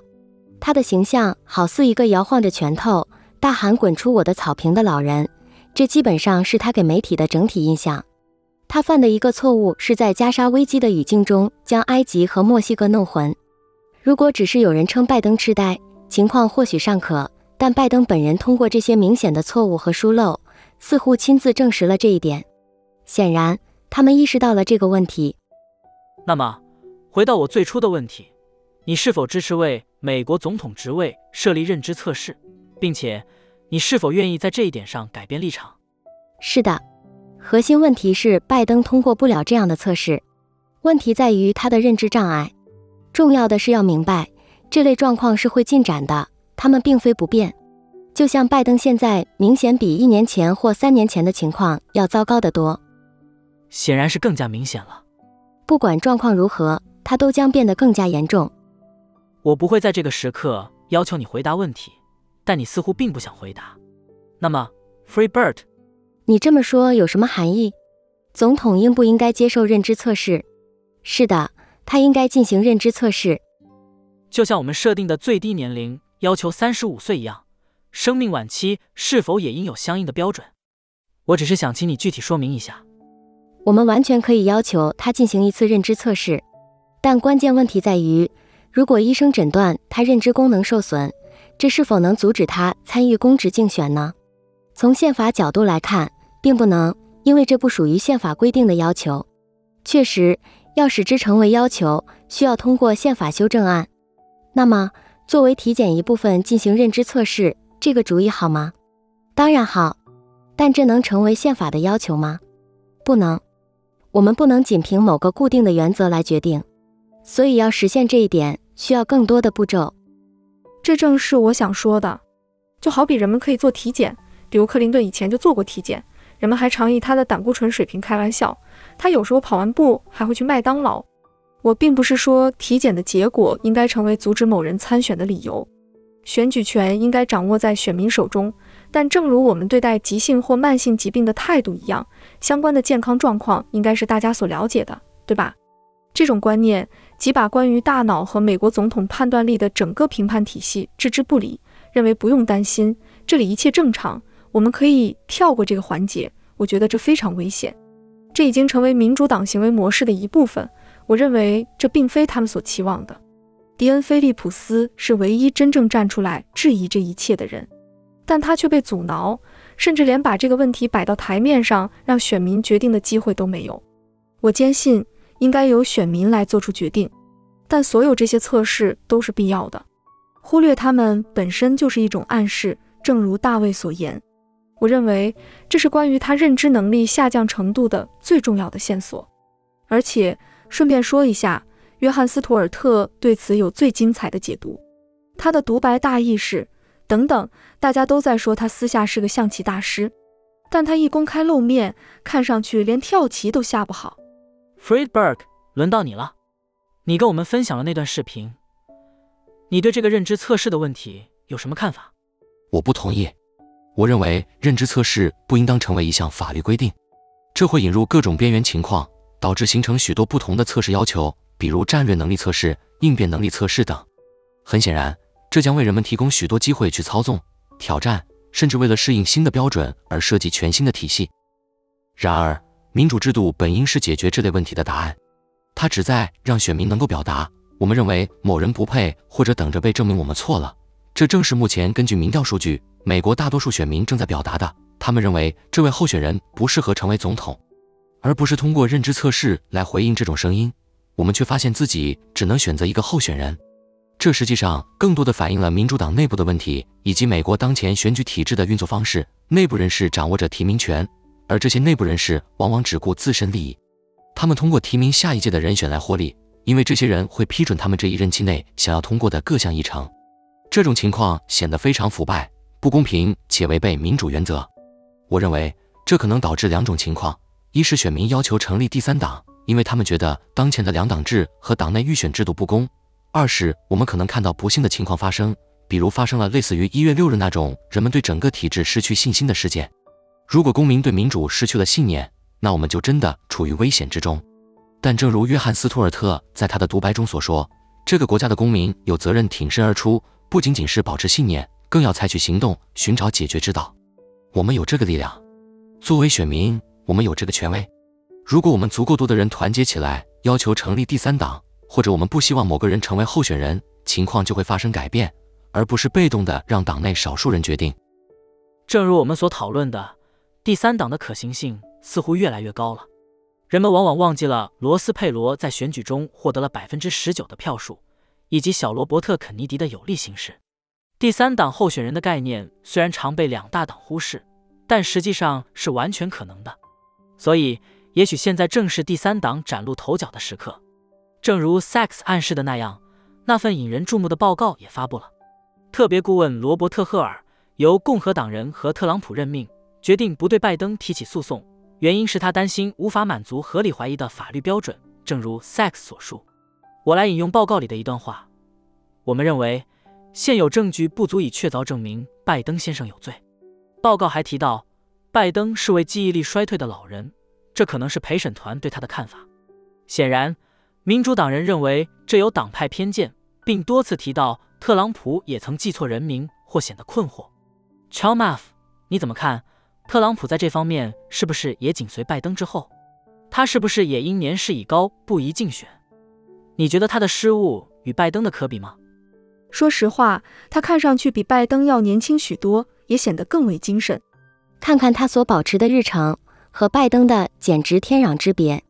实际上，民主党人在试图对这个议题采取平衡态度，因为他们别无选择，他们不得不支持一个显而易见处于衰退中的候选人。问题不仅仅在于赫尔报告，就像你提到的，Jason，他们可能会因为控制着媒体而认为这是出于党派偏见。真正的问题是，拜登本人坚持要公开反驳赫尔报告，结果却不小心证实了报告的内容。美国民众只需观察拜登，每次他发言，不管民主党人如何尝试隐藏他的公开露面，人们总能感受到这是一位正处于明显衰退中的人。而特朗普。虽然偶尔也会说错一两个词，却没有给人留下这种印象。特朗普的日程紧凑而充满活力，他不仅投身于总统竞选的繁忙之中，还频繁应对各种法律诉讼。他乐于接受采访，几乎从不拒绝任何新闻媒体的邀请。更为关键的是，他敢于面对挑战性的采访，勇闯狮子穴。他甚至愿意参加 CNN 的市民大会，直面辩论。我觉得。你对这些也有同感，对记者们，我觉得这很正常。他甚至不拒绝那些极为友好的采访，这种采访几乎是你能遇到的最轻松的了。不，我是说，这可能是你提出的最有力的观点。谁能撑得住二到三小时的采访呢？如果连这都做不到，我真的怀疑他的能力。那么，如果拜登再次当选，你觉得谁会是幕后实际掌权者呢？这正是关键所在。我觉得，我倾向于认为还是拜登。不，实际上是幕僚团队在运作。想象一下，这会是一种类似摄政王的情形：总统不再是个人，而是一个由众多有影响力的官员共同管理的机构，有点像欧洲某些国家的体制。这可能就是我们将面临的局面，或者说，就像在里根时代发生的那样。这就是不争的事实。或者可以说，这种情况在里根时代就已经出现。确切地说，在里根的末期开始显现出问题，不仅仅是老年痴呆，实际上是阿尔茨海默症。这在他任期的最后几年成为了一个显著的问题。对，那是在最后两年。是的，但他的前六年却表现得非常出色。那就是他总统任期的百分之二十五。问题就在于那段时间。究竟是谁在实际管理国家？这确实是个值得讨论的问题。你觉得，百分之二十五和百分之五十之间有实质性的差异吗？不，我的意思是，我们似乎只能找到少数几个类似的例子。我想了解这些情况以及我所知道的后果。我觉得这并不是一个严格相似的例子，因为当他再次竞选时，他的认知状态还是相当清晰的。的确，他在第二任期的第二年被诊断患有早发型阿尔茨海默症，但这一情况并未得到适当的公开。对美国人来说，那只是开始。回顾1984年的竞选，那场名为“早安，美国”的活动中，里根还参与了辩论。他的应对还是很敏捷。记得他与蒙代尔的辩论吗？他不断发表演讲，维持了紧张的日程，并没有迹象表明他有什么问题。Chalmaf，我想说的是，公众难道没有权利了解这些事情吗？似乎历史上有几次这样的情况。所以呢，我倾向于采取弗里德布鲁克的观点。我并不确定公众是否有绝对的知情权，但我确信他们有评判的权利。为了做出公正的评判，人们需要有机会亲身体验，无论是亲眼见到、亲耳听到，还是通过其他方式接触信息。我们现在开始意识到的第二个问题是，我们与领袖的互动方式被严格控制。这种现象应该促使大家暂时停下脚步，深思熟虑，询问自己这背后的原因。我认为这是一个值得我们深入思考的问题。Fireberg，如果一个总统候选人既不参加辩论，也不愿意接受深入的对抗性采访，你会给他投票吗？对你而言，这两点是决定是否投票的关键因素吗？我觉得这些已经不那么重要了。两党制的真正问题是，人们往往只是按党派投票。我明白了，但我想问你，如果像特朗普或拜登这样的候选人拒绝参加辩论，我们似乎正在走向这样的局面，他们可能会拒绝参加任何辩论。那么，如果他们都不愿意辩论，你还会给这样的候选人投票吗？这是我的问题，Fireberg。我在这些问题上的看法完全不同。我不会去支持那些把解决美国财政问题放在次要位置的候选人。实际上，这并不是我们现在讨论的重点。对我而言，情况就像一辆正向墙壁驶去的车，而你还在踩油门。问题在于。你愿意让谁继续这么做？我不关心这个，重要的是我们需要把脚从油门上移开。你似乎认为两者之间存在差异，并且在此基础上进行选择。那么，你是否会选择第三方候选人？在这个体系里，有些特定的候选人注定无法胜出吗？其实，他们不能胜出，直到有一天他们能够做到。所以，让我们拭目以待吧。Chalmaf。如果一个候选人既没有参加辩论，也没有接受过严格的对抗性采访，你还会投票给他吗？只有在我期望有一个幕后政府的时候。好，那我问 Sack 同样的问题。Jason，你这么说，就好像我们必须进行所有这些检验，因为我们不确定拜登是否存在认知问题似的。而我们实际上，这包括特朗普，比如说关于辩论的那些问题。我认为如此。我们同样清楚特朗普的情况，他保持着极为活跃的行程，接受了许多棘手的采访，也做了大量的演讲。那关于辩论的部分呢？我很好奇，如果他拒绝辩论，你还会支持他吗？或者说任何候选人？你这么做，好像我们必须依靠间接证据来评判这个问题，但实际上，我们清楚的知道，其中一位候选人基本上患有痴呆，正处于隐性的衰退之中。我的问题并非特指拜登，我们在泛泛的讨论规范，比如公开税务信息便是其中之一。讨论总统话题已经偏离了核心实质问题。我们都已经达成共识，认为拜登的认知能力正在衰退。我现在是在问你另一个问题。作为主持人，我正试图扩大讨论范围，请你回答另一个问题。我认为候选人应该参加辩论，没有例外。正是这个问题。我不明白，你为什么要反过来解释我的想法？因为我认为民主党人和主流媒体目前的策略无法遮掩或否定拜登衰退的现实，所以他们在试图混淆视听。他们声称特朗普也老了，甚至特朗普也拒绝辩论，试图将这个问题两极化。我们都清楚，拜登面临着一个特朗普所没有的问题。我同意 Chama 的看法。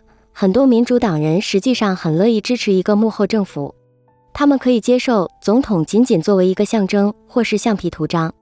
他们之所以这样认为，是因为民主党几乎控制了美国的所有执政机构，找出一个由共和党掌管的主要机构都很难。对他们来说，总统无需做更多，只需成为批准他们决策的图章即可。而共和党人追求的是截然不同的目标。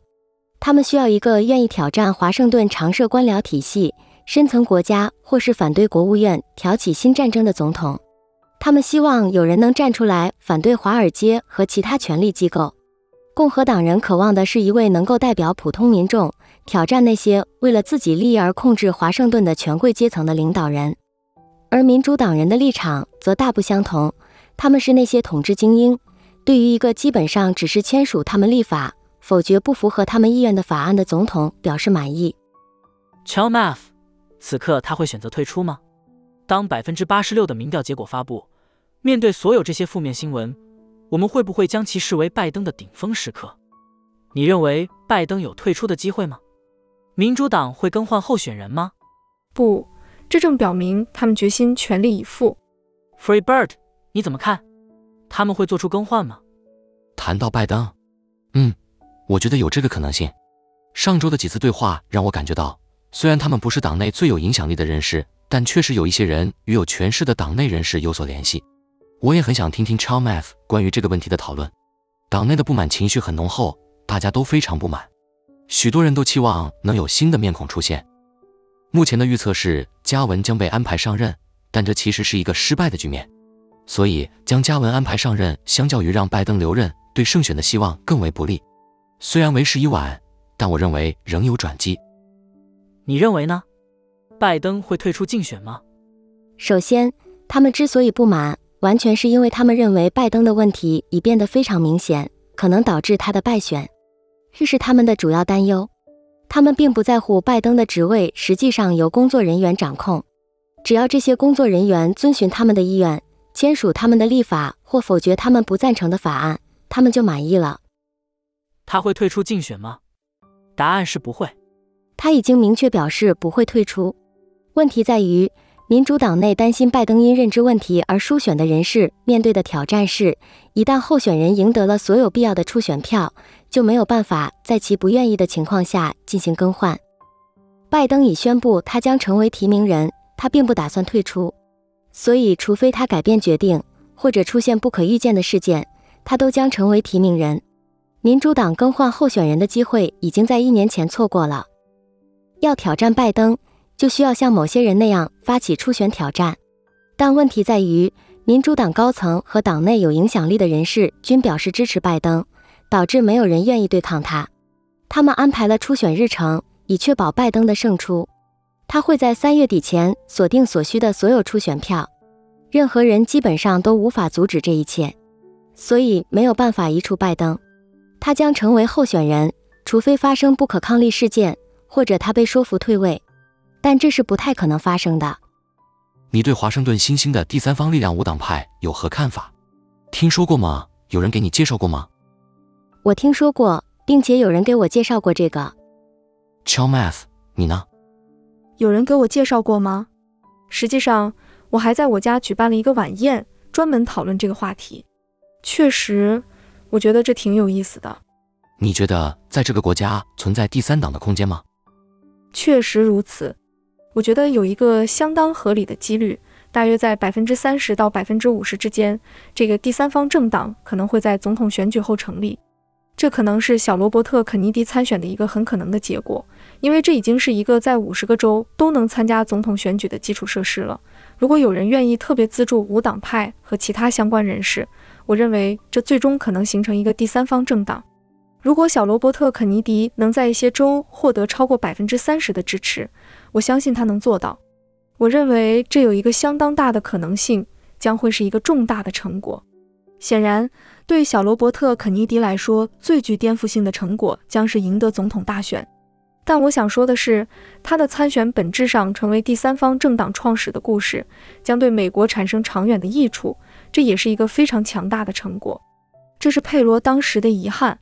我认为佩罗有机会做到这一点，他一定承受了巨大的压力。我无法想象他面对了什么，但那本可以是当时的转折点，而现在绝对有机会成为现实。所以，我们拭目以待，因为他们尚未宣布，也没有确定的时间表。他们已经多次请求参加这个节目，仅为了讨论这个概念。我猜他们是想邀请执行董事或类似人物来。对他们提出了请求，我对此表示欢迎。确实，我也是这么认为的。好吧。或许等你们确定了候选人后再来讨论这个问题会更合适。而不是现在就抽象的谈论。我觉得这是个好主意，也正符合美国人的期待。所以，也许我的建议是：选举只剩下九个月了，我们时间不多了。现在讨论尚未进入竞选的新候选人，已经完全为时过晚。这根本不可能发生。整个关于加文采取行动的设想完全是幻想。即使拜登被迫开窍并决定退位，卡马拉·哈里斯已经表示他已经准备好了。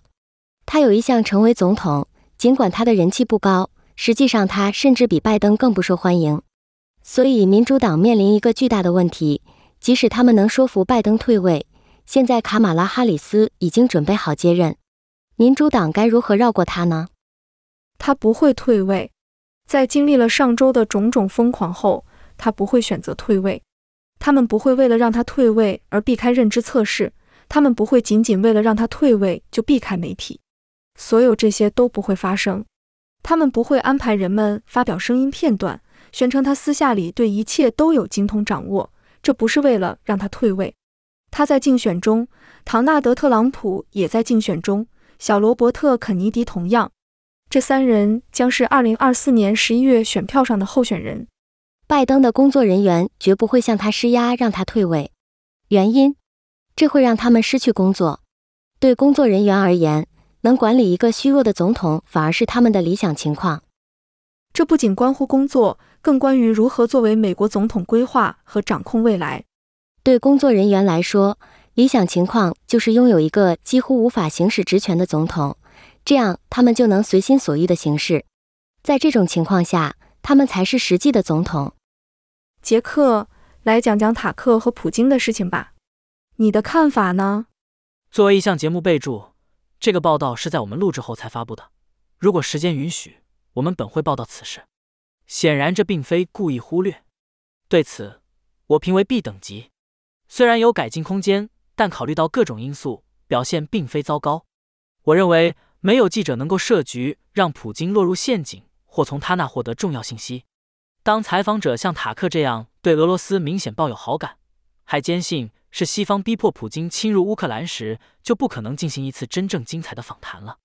我觉得他在要求带回华尔街频道记者的那一刻。确实做得很好。他问了很多轻松的问题，在采访中总共提了四十三个问题，其中大概十五个较为简单，还有大约六个问题较为棘手。但很明显，如果你看过采访的话，他很早就失去了对采访的控制。这就是那种典型的情况。我这里并不是在提问。你这的作风很像克里斯科林斯沃斯。我并不是要求你对这次采访进行技术性分析。我想知道的是。你对这次采访有什么看法？你有什么收获？最初又是怎样想的？一开始没有特别的想法吗？采访结束后有变化或新的见解吗？就只是普通的感觉吗？我之前看过他的其他采访，包括梅根·凯利和 NBC 的。他过去十年大约接受了九次采访，这并不新鲜。看过其他采访的人会发现，普京总是在转弯抹角说教，而且从不回答难题。我列出了六个问题，认为他应该提问。他确实问了两个，但没有问到我认为真正棘手的那些。所以很明显，他做的不够好。我不认为塔克像希拉里所说的那样有用，但他确实有偏见，并没有提出足够的挑战性问题。如果是我，我会提出三到四个更难的问题。但普京这样的人，你很难从他那里得到什么。他就是一个经过克格勃训练的媒体操纵高手。我有两个深刻的感受。首先，如果你原本期待看到一个疯狂的狂人，那么采访结束时，你可能会重新评估，认为这是一个领导着一个有着深厚历史根基国家的人。他对这段历史几乎可以追溯到基督教的起源，有着深刻的了解。他的决策似乎是基于几千年的历史，这是我之前不知道的，也是我觉得非常有趣的一点。其次，更具战术性的一点，非常耸人听闻。我希望塔克能进一步深挖的是，一九九九年普京与比尔·克林顿会面时，他询问是否可以加入北约。克林顿似乎表示同意，但晚餐后却说他的团队不同意。这个瞬间对我来说非常独特，它让我对整个情况有了更深的理解。即在一个民主正在萌芽的国家，从叶利钦手中接过权力的普京，不得不做出许多重要而艰难的决定。当普京向克林顿提出请求说我们能否加入北约，先是得到了肯定的回答，但后来却遭到了拒绝。我认为这背后隐藏着深层的情感因素，这为随后发生的诸多事件提供了一种解释。这个议题本应该被更深入的探讨，我觉得他们未能深入讨论这一点，而是快速跳过了。这是一个揭示深层动机和未来走向的关键时刻。这是我从那次采访中得到的两个主要洞见。你有看《自由鸟》吗？有何感想？我不理解他的意图。他提到加入北约的想法似乎是出于理论考虑，并非真实意图。因为北约的创建初衷是对抗俄罗斯，后者在美国之外是最重要的军事力量，那时甚至超过了中国。所以提出将防御体系的两端统一的想法，完全是荒谬的。这不对。回到一九九九年，情况完全不是那样的。那么另一方面是什么呢？一九九九年标志着我们结束了旧有体制，那时苏联已不复存在，对吗？那俄罗斯又是什么呢？我们正向民主过渡，它可能不过是一个与其他任何组织无异的实体。拿亚洲来说，亚洲是什么？亚洲其实是一个组织，他们能拥有军事防御吗？理论上是可能的，但它实际上是由众多国家组成的集合体。那英国呢？也是一个集合体，这不仅仅是一堆国家的聚集，这是一个明确的防御联盟，更确切的说，是一个经济联盟。但在那个特定时刻，北约存在的正当性是历史上最为薄弱的，所以加入北约在某种意义上等同于宣告北约的解散，暗示我们不再需要它了。这是关键所在。的确，为什么他会提出这个建议？为什么美国及其西欧盟友会考虑解散北约？他确实提出了这个想法，这实质上意味着什么？这表明那个时刻的历史背景极其重要。他在俄罗斯转向民主的关键时刻提出了这个想法。我不确定。这就好比在俄罗斯转型为民主的过程中提议废除防御措施。确实，就在俄罗斯正向民主转型之际，在苏联解体转向民主的那段时期，那个所谓的民主又是如何呢？如果伴随着大规模裁军，情况又将如何？在俄罗斯的情况下，关键在于，如果他们接受了提议，克林顿采取了不同的路线，又会如何呢？我想说的是，不要预先下判断，这是一个在历史上未被充分理解的重要背景。我不认为应该忽视它。当然，我也不会忽视。我想每个人听到这都会感到惊讶。真的发生了吗？你对那一刻？有什么看法？而且克林顿，一个深谙历史和政策的人，不可能在没有深思熟虑的情况下做出表态，然后又轻易收回。这并不符合他的一贯做派。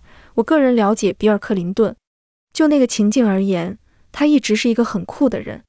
他提出这一建议，是因为他认为这在很多层面上都是有道理的。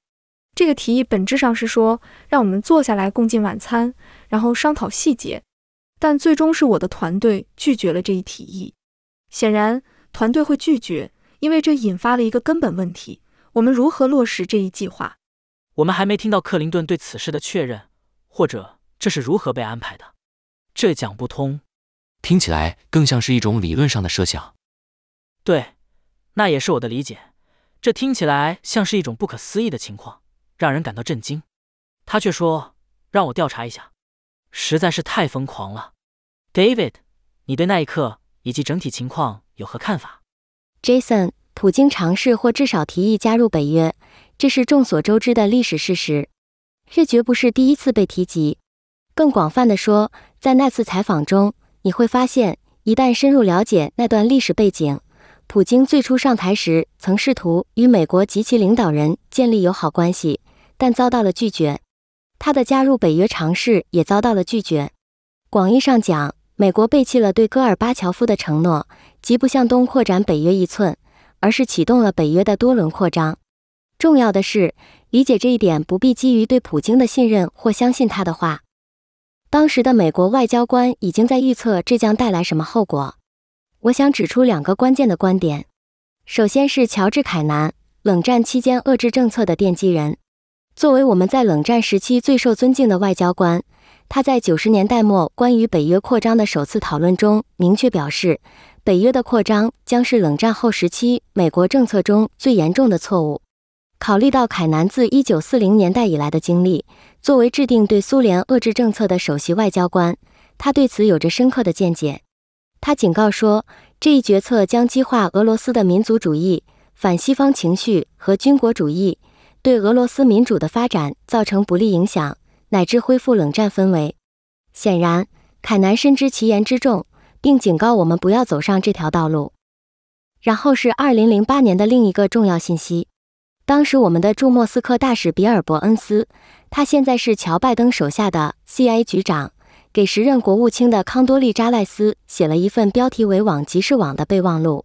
他在备忘录中明确指出，北约向乌克兰的扩张是对俄罗斯全体精英，不仅仅是普京，包括俄罗斯内部的自由派改革者在内，最不可接受的红线。尽管如此，我们还是一意孤行地推进了这一政策。所以在那次采访中，我们可以听到普京表达了他希望与西方建立良好关系的多个观点。但我们是如何回应他的呢？面对压力，我们在2014年支持了乌克兰的梅丹革命。我们试图在他的软肋边疆扩展北约的势力范围。最终，我们甚至支持了乌克兰的极右翼、超民族主义的新纳粹分子。不论你是否全信普京的话，我认为他是一个理智的参与者，并非狂人。他是我们原本有可能与之进行协商的对象。事实上，在战争爆发前，我们还有机会通过搁置北约扩张议题来避免战争，但我们拒绝了这一途径。即使到了今天，也有新闻报道称，在这次采访的余波中，尽管普京已经示好，拜登政府仍旧拒绝与俄罗斯开展谈判。所以，这再次显示了我们在过去二十五年对待美俄关系的方式是多么令人遗憾。我们将原本可能成为盟友的国家对待成了敌人，从而证明了乔治·肯南的观点是错误的。我认为这是过去三十年中美国政策最严重的失误。好的，真是一场精彩绝伦的节目。我认为我们关于塔克和普京的讨论已经足够了。大家都辛苦了，兄弟们。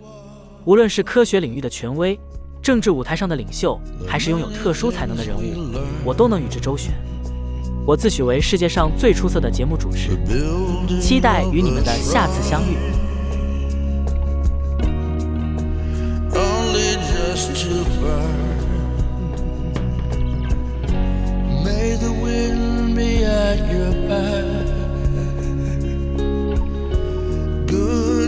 Fortune touch your hand. May the cards lay out astray. All from your command. That's the way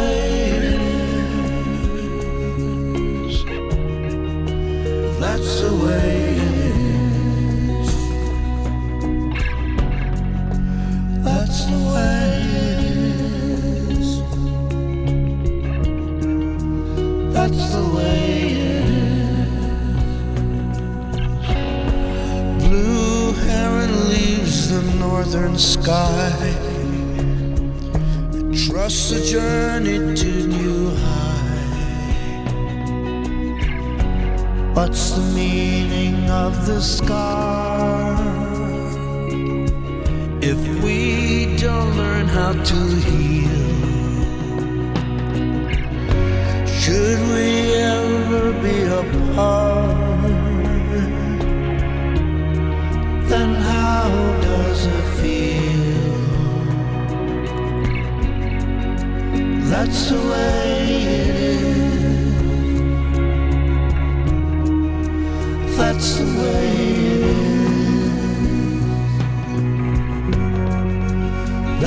away.